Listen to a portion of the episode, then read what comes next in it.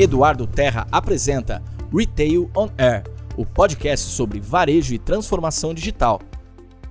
Nós vamos falar um pouco das perspectivas do varejo para 2020, que dessa vez são boas, ou pelo menos são mais positivas do que a gente viveu nos últimos anos. O varejo passou nos últimos anos aí uh, tempos difíceis. A gente viveu três anos de uma crise, aliás, a maior crise que o nosso país já viveu, seguida de uma grande estagnação, né? ou seja, andamos de lado.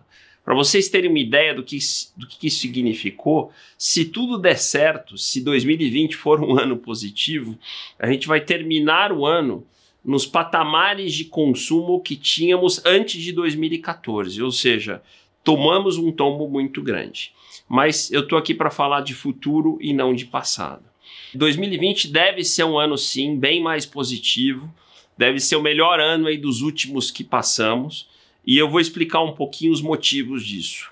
A gente já está rodando nesse último tri num ritmo de crescimento aí na faixa de 2, 2,5% de, de, de crescimento de economia, e o motivo é que os grandes marcadores é, macroeconômicos melhoraram. Então, começando a falar de emprego, tanto emprego formal, medido, medido pelos dados do CAGED, quanto informal, uh, tem retomado bastante. A gente tem aí já de emprego formal acumulado mais de 800 mil postos de trabalho, a gente deve terminar o ano perto de um milhão, o que nos coloca aí uh, no ano de 2019 uh, numa taxa de desemprego uh, perto de 11,5%, 11,6%. A gente deve terminar o ano assim. E se a gente continuar nesse ritmo, recuperando postos de trabalho dessa forma, a gente, durante 2020, tem chance de terminar o ano já próximo de uma taxa de desemprego de um dígito, ou seja, abaixo de 10%. Isso no final de 2020. Uh, e emprego, a gente sabe, é sempre um elemento fundamental para que a gente tenha a recuperação, a retomada de consumo. Depois a gente tem a renda. A renda é um outro elemento importante para falar de perspectivas para varejo.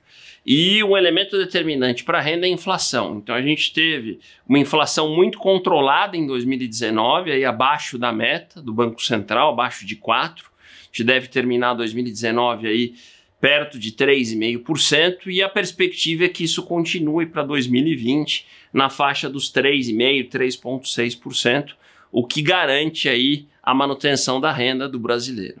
Terceiro elemento é a confiança. A confiança, aí a confiança do consumidor na faixa aí dos 100 pontos, medido pelo índice de confiança da Fundação Getúlio Vargas, o que é um índice positivo, ou seja, o consumidor está em patamares de confiança que garante ele presente nas lojas, consumindo. E a gente viu nessa última Black Friday, a melhor Black Friday de todas, apresentando índices relevantes, mais ou menos 25% de crescimento no e-commerce, por volta de 15% nas lojas físicas. Claro que uma parte disso é uma antecipação de compras de Natal, mas na minha opinião, a Black, Black Friday trouxe, trouxe uma atração de consumo que a gente precisava, já impulsionando um pouco o crescimento desse último TRI.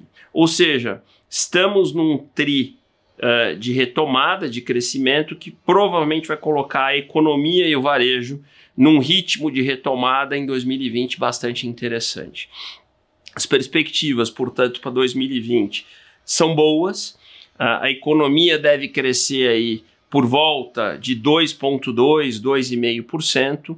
E isso deve puxar, deve ser impulsionado principalmente pelo consumo e pelo varejo.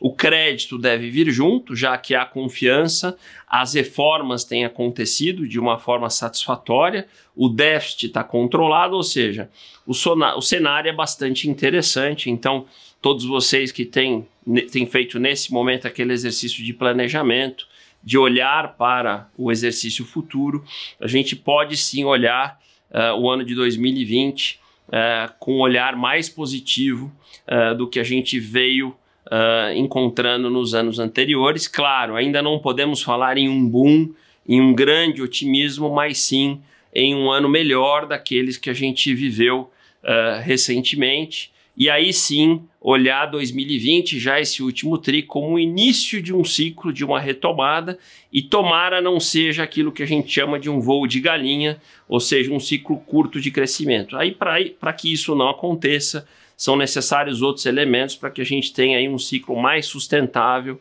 uh, mais duradouro, que a gente possa ter 4, 5, 6 anos de um crescimento maior, tanto do varejo, quanto da economia, quanto do nosso país.